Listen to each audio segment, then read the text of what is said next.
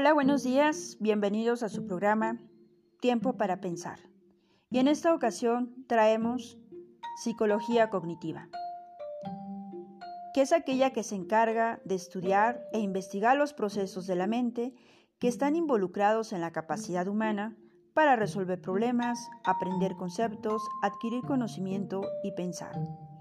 Sus antecedentes van allá en Estados Unidos que surgen a finales de los 50 como contraposición al conductismo. Esto empezó a tener notariedad principalmente con la creación del Centro de Estudios Cognitivos de Harvard en 1960. El campo de aplicación que destaca es la educación. Sus fundamentos epistemológicos están en la tradición racionalista en la filosofía. El sistema cognitivo humano lo constituye el descrito por Norman. Este supone que el ser humano es un sistema de procesamientos, de símbolos, y es capaz de manipularlos, procesarlos, transformarlos, reorganizarlos y utilizarlos. Los sistemas cognitivos animados o articulados deben tener los siguientes elementos. Número 1. Una forma de recibir la información, receptor. 2 una forma de ejecutar acciones en el mundo. 3. Procesos cognitivos que incluyen una forma de interpretar e identificar la información, una forma de controlar las acciones que se ejecutan, una forma de guiar la distribución de recursos cognitivos y una memoria de acciones y experiencias. La metodología que se ha utilizado en los estudios de cognición, según Vega, menciona cuatro puntos. La primera, la introspección. 2. La investigación empírica. 3. La entrevista o el análisis de protocolos verbales. 4. La simulación.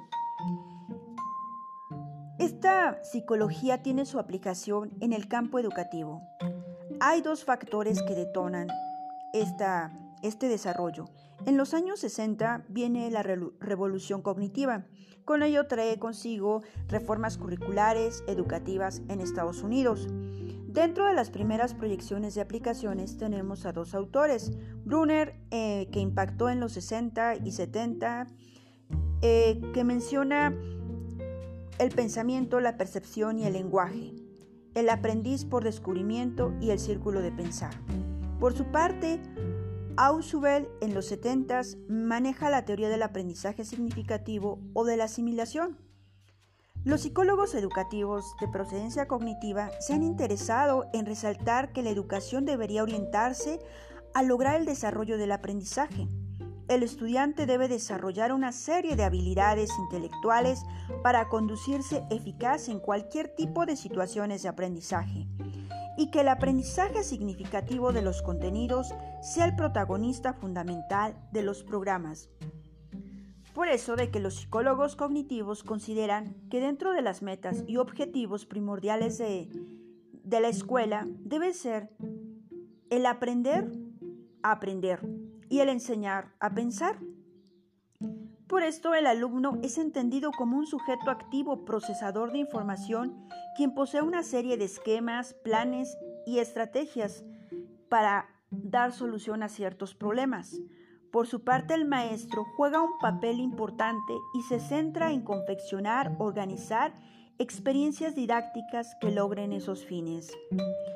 Las estrategias instruccionales son aquellas que se elaboran y, que utiliza el profesor para mejorar el proceso de enseñanza-aprendizaje, cuyas funciones consisten en activar o desarrollar el conocimiento previo para así ayudar a lograr un procesamiento más profundo.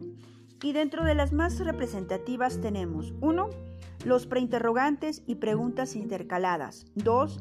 Los organizadores anticipados. 3. Los mapas conceptuales y redes semánticas. 4. Los resúmenes. 5. Las analogías.